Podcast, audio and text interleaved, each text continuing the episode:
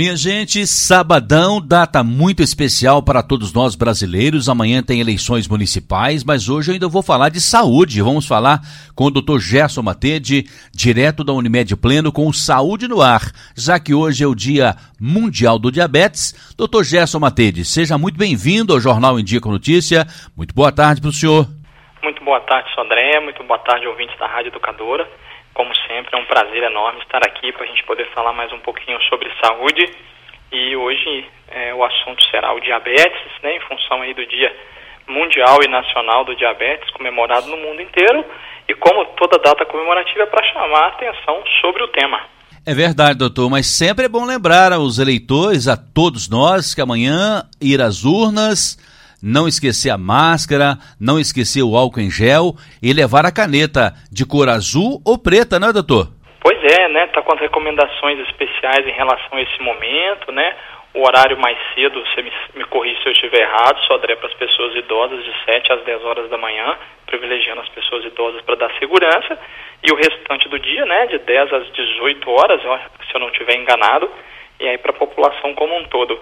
E, obviamente, lembrar, sim, de usar máscara, de lavar a mão, de manter um certo distanciamento, né, na fila, enquanto aguarda, para minimizar a chance de, de contaminação.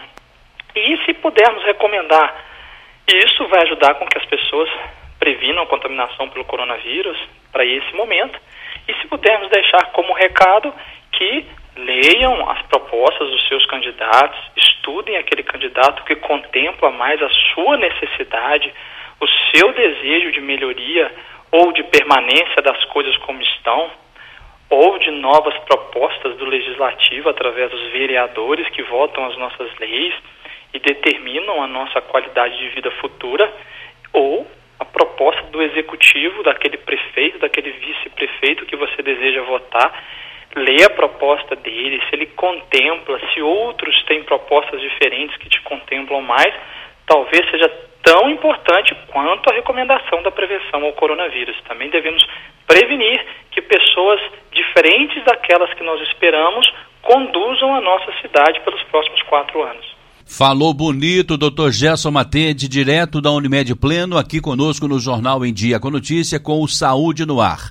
Doutor Gerson, só confirmando aqui, de 7 às 10, preferencialmente para os idosos. Depois, as eleições vão até às 5 horas da tarde, ou seja, antecipou uma hora na parte da manhã, preferencialmente para os idosos. Perguntaram para mim assim, mas então eu não posso ir votar de 7 às 10. Não, você pode até dar uma passada por lá, se tiver com muito tempo. Se tiver idosos na fila, é claro que você não pode.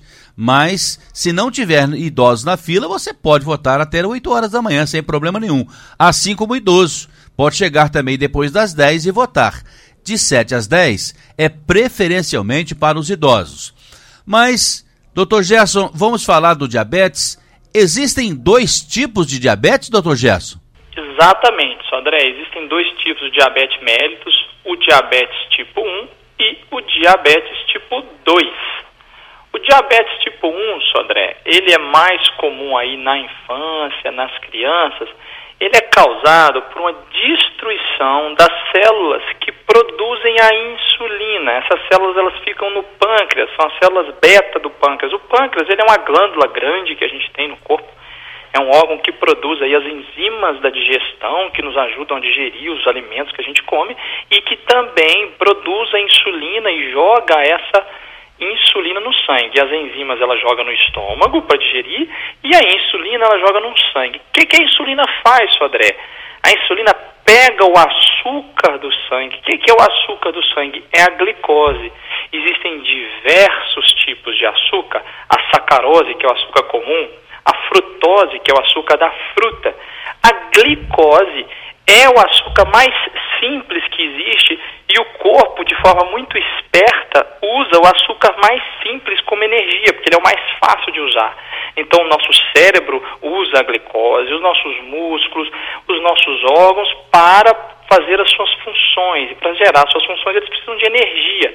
E essa energia vem do metabolismo de algo, da queima de algo. E o que, que o corpo mais usa? É a glicose. O carro usa a queima do combustível da gasolina para produzir a explosão e gerar energia para ele andar. O nosso corpo usa o metabolismo de queima da glicose dentro das nossas células para produzir uma energia que a gente utiliza para as nossas funções vitais. Então, Suadé, o diabetes tipo 1 é quando o pâncreas, ele, as células dele que produzem insulina entram em falência normalmente por um defeito do nosso sistema imunológico. Ele produz anticorpos, células de defesa que atacam o nosso pâncreas de forma errada, não era para acontecer isso, mas infelizmente acontece, e atinge aí 5 a 10% dos diabéticos.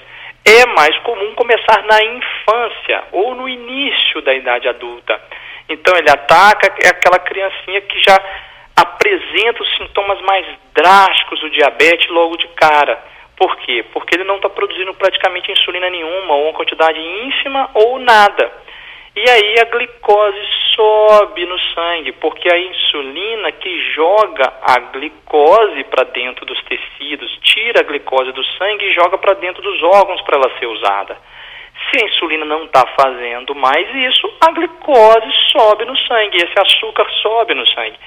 E aí o valor normal, que é de 60 a 99, vai aumentar.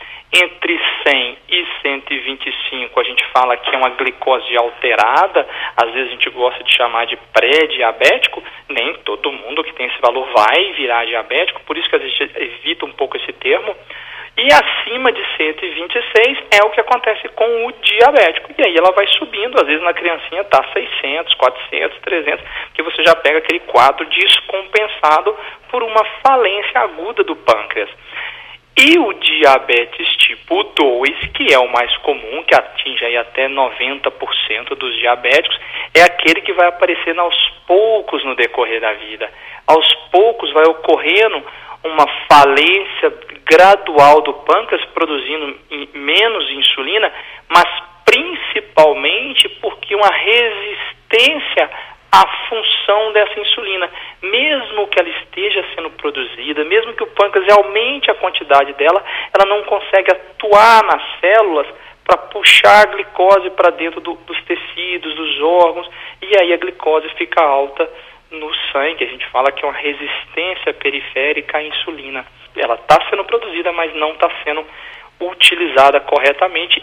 A glicose vai aumentando aos poucos, né? E aí a gente vai entrar com medicações com tratamento. Normalmente, no diabetes tipo 1, a gente tem que entrar com a insulina logo de cara, porque não existe mais insulina no corpo. No tipo 2, a gente consegue dar medicamentos que auxiliam a função daquela insulina que ainda existe no corpo, só não está sendo bem utilizada pelo corpo. E aí a gente entra com a famosa metformina, e aí temos várias medicações mais antigas, a glibenclamida, e hoje as medicações mais novas, mais modernas, que também ajudam muito e que têm sido, se mostrado muito promissoras, com diversas estratégias de controle, seja pela perda do excesso de glicose através do rim, seja pela melhoria da atuação dessa glicose nas células, e aí nós vamos controlando. Às vezes, o diabetes tipo 2 não controla apenas com medicamento e a gente faz a introdução da insulina, que inclusive usar a insulina imita muito o corpo e às vezes é a forma mais eficaz de controlar. Apesar de algumas pessoas ter alguns mitos errados em relação à insulina, o medo da insulina, como se ah, depois que começou a utilizar a insulina, a pessoa veio a falecer muito rápido. Tem que tomar muito cuidado. Às vezes, ela precisou da insulina, é porque o diabetes já estava muito grave. Então, não foi a insulina que causou a mortalidade, e sim o diabetes que demorou a ser controlado. Talvez a demora em usar a insulina que foi o problema. Outro mito comum: a insulina dói para aplicar. Não dói, Sodré. Se está doendo para aplicar, porque está aplicando um pouquinho errado. Corrigiu a forma de aplicar, tira a dor. Mesmo nas crianças, você vê as criancinhas de 12 anos que aprendem a aplicar sozinhas e aplicam nelas mesmo sem queixar dor, sem nada. E um terceiro tipo de diabetes é o diabetes gestacional, que é uma diminuição aí da tolerância à glicose no corpo da gestante, e ele só vai aparecer e ser diagnosticado na gestação. Antes da gestação, a glicose daquela, daquela pessoa era normal, quando ela se tornou, mulher se tornou gestante, vem o diabetes que pode persistir ou não após o parto existem especulações sobre a causa desse tipo de diabetes, ela não é muito bem estabelecida, muito bem conhecida, mas enfim, acredito que é por resistências periféricas à insulina, e aquela insulina da gestante não atua tão bem, acabando aumentando a glicose no sangue dela.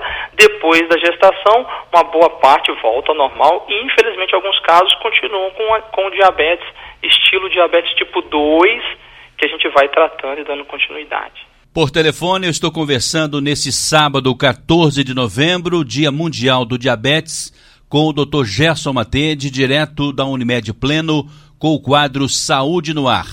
Dr. Gerson, quem tem diabetes tipo 2 deve ter uma atenção redobrada com os doces, doutor? Deve sim, Sodré, sempre deve, né? Sodré, antes de eu responder essa pergunta, eu vou aqui me corrigir, porque nós estamos falando aqui do diabetes mellitus nós não estamos falando do diabetes insípidos, né, que seria um, um quadro à parte que daria por si só um programa. Só para que os ouvintes tenham noção dessa questão didática né, da nossa entrevista. E sim, a pessoa que tem diabetes, André, ela tem que tomar cuidado com o aporte de açúcar e de doces que ela tem na sua dieta. Então, se eu como muito doce, eu subo rapidamente a glicose no meu sangue. Aquele doce vai ser absorvido no estômago e no intestino e vira glicose no sangue. Então, sobe a glicose, sobe o açúcar do sangue. Se eu bebo um líquido de alto valor glicêmico, de alto valor energético, sucos de caixinha, refrigerante, um café muito adoçado ou um suco que eu adoço, né? Mas eu faço suco natural e boto açúcar nele, né? Suco de manga, que já é bastante doce, mesmo sem o açúcar, tem que tomar cuidado, é, apesar da nossa manga deliciosa aqui de Ubá. O suco de laranja, que normalmente já tem um certo doce da laranja, não precisa adoçar, as pessoas têm esse costume. Então, quando eu bebo esse líquido com valor alto em açúcar, alto valor glicêmico, ou seja, ele tem um potencial de subir rapidamente a glicose do meu sangue. Por quê? Porque ele é absorvido muito rápido. É um líquido que não tem que ser digerido. Né? Quando você come uma carne, por exemplo, ela demora a ser digerida, o seu corpo gasta energia para digerir. Esse líquido o corpo não gasta nada, ele apenas absorve aquele excesso de glicose, aquele excesso de aporte energético, de calorias, e sobe rapidamente a glicose no sangue. Se eu sou um diabético, eu não consigo produzir uma resposta insulínica, uma produção rápida de insulina para controlar aquela subida. Então eu descontrolo meu diabetes. E isso gera lesão nas artérias, nos vasos sanguíneos, nas veias. Por quê? Porque descontrolou o diabetes. Então, eu tenho um envelhecimento mais rápido das células e aumento a chance de doenças cardiovasculares, que é a principal causa de morte no ser humano. Então, aumenta a incidência de infarto, de AVC, de amputações e perdas de membros por lesão dos vasos, né, por lesões vasculares. Então, não é que quem come muito doce vai virar diabético, não necessariamente. Mas quem já tem diabetes não pode gerir doces em excesso. Tem que ser uma coisa muito bem regrada. Então, é muito comum, ah, eu virei diabético, mas eu nunca comi muito doce na minha vida. Mas aí é uma carga genética, é a obesidade, é o sobrepeso, que são fatores de risco para diabetes, né? Ô, doutor Gerson, eu sempre tive uma dúvida de uma coisa quando fala de diabetes, quando fala de açúcar, quando fala dessas coisas. Nós, cidadãos comuns, conhecemos açúcar como aquilo que o senhor compra no supermercado, aqueles pacotes, antigamente umas sacas de açúcar também. Hoje eu vejo mais em pacote de 5 quilos, às vezes pacotes menores também. Mas a fruta pode ter açúcar também? E esse açúcar da fruta também pode ser nocivo à minha saúde? A grande maioria das frutas tem açúcar. Normalmente o açúcar da fruta é o frutose, uma molécula de frutose. Nosso, o nosso açúcar que a gente usa no organismo é a glicose, que é uma moléculazinha mais simples. É como se ele tivesse um elo da corrente só forma glicose. Quando você junta uma corrente de vários elos maiores, é uma frutose. Maior ainda é a sacarose, que é o açúcar produzido e refinado que a gente usa, que além dele produzir muita glicose no sangue, tem no seu processo de fabricação produtos químicos, né? Todo produto industrializado, processado, ele tem os seus riscos, né? Da industrialização daquele produto. Já o da fruta é um açúcar mais natural, então vai depender muito da, da fruta. Tanto que tem frutas mais docinhas de, ao paladar e frutas menos doces ou azedas ao paladar ou amargas ao paladar. Então, quanto mais doce ao paladar, obviamente, maior quantidade de frutose, de açúcar da fruta, aquela fruta tem. Né? A nossa manga ubar é famosa exatamente pela qualidade e quantidade de açúcar que ela tem. Então, é, o ser humano ele tem o paladar voltado para gordura, para o doce, né? uma coisa meio genética nossa. São substâncias fáceis de, de armazenar e, e às vezes o nosso organismo ele enxerga que a gente precisa armazenar, ele acha que nós ainda somos lá os nossos antepassados vivendo em floresta, caçando, né? Ele não sabe que nós somos a sociedade moderna que não precisa mais armazenar tanto, que o nosso acesso ao alimento hoje em dia é muito fácil. Então você tem os diferentes tipos de açúcar e o açúcar de algumas frutas mais densamente concentrados vão aumentar mais rapidamente a glicose no sangue. Então algumas frutas devem ser evitadas né? E aí a nutricionista vai dar boas orientações em, relações a, em relação a isso. Quanto mais fibra a fruta tem, a fibra tende a reduzir a absorção de açúcares e de gorduras. Por isso que quando você mistura na sua refeição fibras, por exemplo, folhas verdes, né?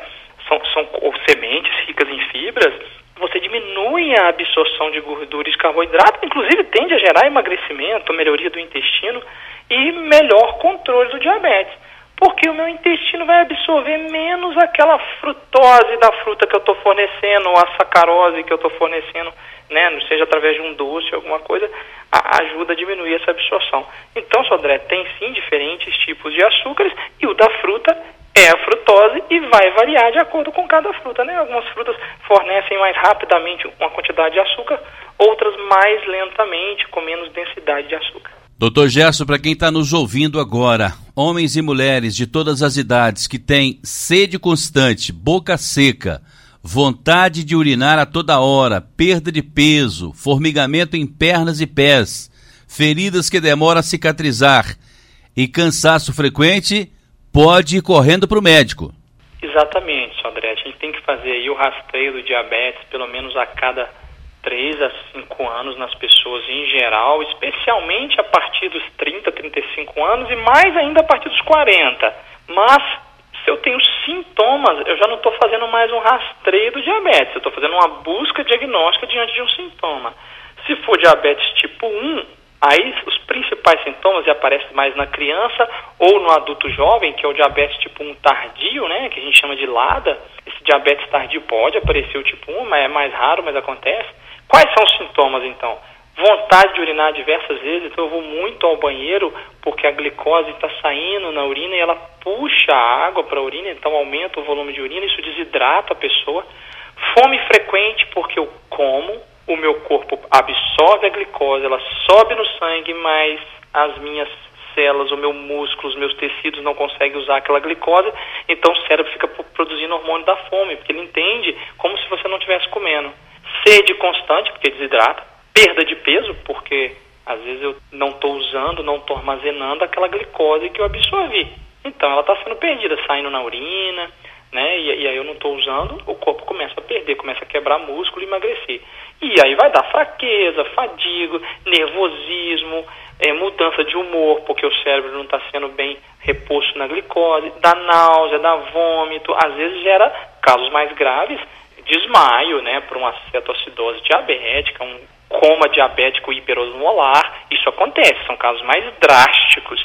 E no diabetes tipo 2, que vai aparecer aí nas pessoas com idade mais avançada por uma carga genética ou por hábitos de vida, sobrepeso, é, sedentarismo, alimentação incorreta, eu começo com infecções frequentes, fungo excessivo em várias partes do corpo, amidalite toda hora, pneumonia, alteração da visão, borramento visual, dificuldade em cicatrizar a ferida, como você citou bem, o formigamento nos pés, que você citou bem, pela lesão nervosa do diabetes. O diabetes, ele lesa o neurônio, o aumento da glicose no sangue faz isso, por dificuldade de circulação, por uma série de fatores.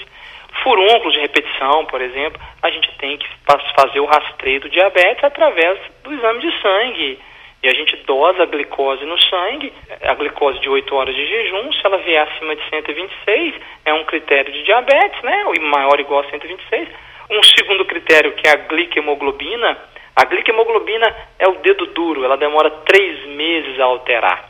Então ela me mostra como que ela reflete como foram os últimos três meses daquela pessoa em termos de valor de glicose no sangue.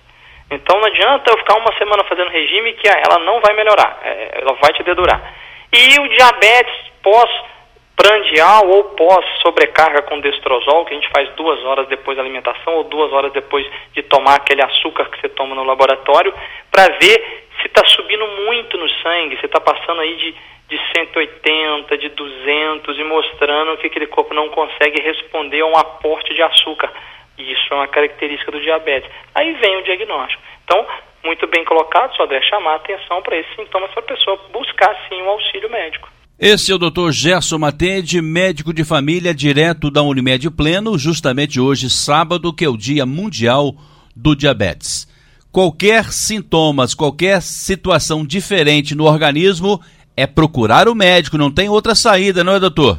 Exatamente, Sodré. Por quê? Porque o diabetes ele vai gerar complicações se eu não tratar. É igual a hipertensão, que às vezes nem dá sintoma, mas se não tratar gera complicações. Quais são as complicações do diabetes? A retinopatia diabética, lesão da retina, perda da visão, sangramentos no fundo do olho, por isso que tem que fazer avaliação anual de fundo de olho em quem é diabético. A nefropatia diabética, a doença renal diabética, está aí a principal causa de insuficiência renal. É o diabetes descontrolado. Então eu preciso controlar para prevenir isso. A neuropatia diabética, a lesão dos nervos, né? E aí vai ficando incapaz de perceber dor, e aí eu machuco e não cicatrizo, e aí vem a amputação. O pé diabético é, é quando uma, uma área machucada ou que infeccionada do pé, ela desenvolve uma úlcera, uma ferida e vai gerando um problema de circulação e aquilo vai piorando até às vezes necessitar de uma, de uma amputação. O diabetes aumenta o risco cardiovascular, nós já falamos aqui em vários programas isso, aumenta infarto, acidente vascular, eventos trombóticos, tromboembolismo pulmonar, né? E as infecções, né? Como a gente acabou de citar, que é uma, às vezes são os primeiros sintomas, são infecções que não melhoram. E aí, Sodré, a prevenção vem exatamente de diagnosticar, né, e tratar o diabetes e evitar o sobrepeso, né, manter um peso normal, fazer exercício físico, controlar outros fatores de risco que colaboram para que eu, eu venha a ter um infarto somados ao diabetes, que é o cigarro, o sedentarismo, a pressão arterial descontrolada, medicamentos que possam agredir o pâncreas, são causas mais raras de diabetes, né? Um tratamento medicamentoso que agride o pâncreas pode acontecer também de desenvolver um diabetes por aquilo. E aí o, o, avaliar, né? Avaliar os seus pés, se você já tem diabetes, ver se tem ferida, observar isso, secar bem os pés, né? Após o banho, para que não acumule ali umidade, fungos, enfim. É, existem tantas orientações importantes que a gente deve ficar atento e buscar, sim, a, as autoridades é, de saúde para a gente buscar um tratamento mais adequado, né? O diabetes ele é um problema importante e crescente mundialmente. Não é à toa que existe esse Dia Mundial do Diabetes. É, isso em todos os países, independente do grau de desenvolvimento do país. A grande maioria dos países tem, mesmo os países bem desenvolvidos. A Federação Internacional do Diabetes, ela estimou que 8,8% da população, ou seja, isso pode chegar pela variação estatística até 11,3%, de 20 a 79 anos de idade tem diabetes. Isso daria aí 424, quase 425 milhões de pessoas vivendo com diabetes. Isso numa estimativa de 2017. Isso deve ter piorado agora em 2000, até 2020. Né, e se persistir assim, a tendência atual é superar o, os 628 milhões em 2045. Né, sendo que 79% dos casos vão viver em países em desenvolvimento. Por quê? O país em desenvolvimento, com maior pobreza, as pessoas têm menos acesso a alimentos saudáveis. Infelizmente, hoje em dia, o refrigerante às vezes é muito mais barato que o leite. Às vezes, depender, é mais barato que uma água mineral. Então, a pessoa tem um acesso muito fácil àquilo, aquele aporte de açúcar terrível, né, um alimento péssimo, e vai gerando sobrepeso e piora. O Brasil, por exemplo, estima-se 12,5 milhões de diabéticos. Isso é quantidade enorme de pessoas e que vão gerar cuidados em saúde, internações em CTI, altos gastos em saúde e altos gastos da família com saúde, com medicamentos, com AVC, com sequelas, né, pós-AVC, ou com infarto, com mortalidade, com amputação, né, atrapalhando a pessoa e exercer as suas funções de trabalho, né, as suas funções como profissional que trabalha na nossa cidade, a gente sempre tem que lembrar disso, uma cidade pungente em termos de indústria, né? Então a gente precisa das pessoas para trabalhar, para gerar essa, essa força motriz de UBA, então precisamos das pessoas saudáveis. Ouvindo esses dados estatísticos, a gente chega quase à conclusão que o Bar já deve estar passando de 10 mil diabéticos. É preciso tomar cuidado com a vida, porque ela só dá uma safra. Dr. Gerson Matede, você pode encontrá-lo no Solar 13 de Maio, sala 601, e o telefone lá é o 3531 5844. 3531 5844. Dr. Gerson Matede, muito obrigado pela sua presença e pela sua importante participação aqui conosco no Jornal em Dia com Notícia. Vote certo, vote bem amanhã, doutor Gerson. Muito obrigado, bom final de semana e até sábado que vem. Obrigado, Sodré, muito obrigado, ouvintes. Aquela famosa frase, né? Uma boa festa da democracia para todos amanhã, que exerçam seu voto com consciência, dentro daquilo que você quer para você para sua família, né? E não por interesses escusos então, busque votar com, com qualidade. E para os nossos queridos diabéticos, só corrigindo, André, o dado de 2019 já passa de 16 milhões no Brasil e, infelizmente, a grande, uma grande porcentagem com esse diabetes descontrolado, mesmo já tendo o diagnóstico, não consegue controlar. Lembremos que os medicamentos são muito importantes para o diabetes, mas a gente costuma brincar que o medicamento é o Robin e a alimentação e exercício físico é o Batman. Então o resultado vai vir muito mais das suas mudanças de comportamento do que necessariamente da medicação, exceto naqueles que necessitam da insulina. Uma boa tarde a todos, um bom final de semana aí de bastante alegria em relação às votações e mais uma vez obrigado pelos ouvintes terem paciência conosco, André. Falou bem, festa da democracia. Muito obrigado e até a semana que vem, doutor.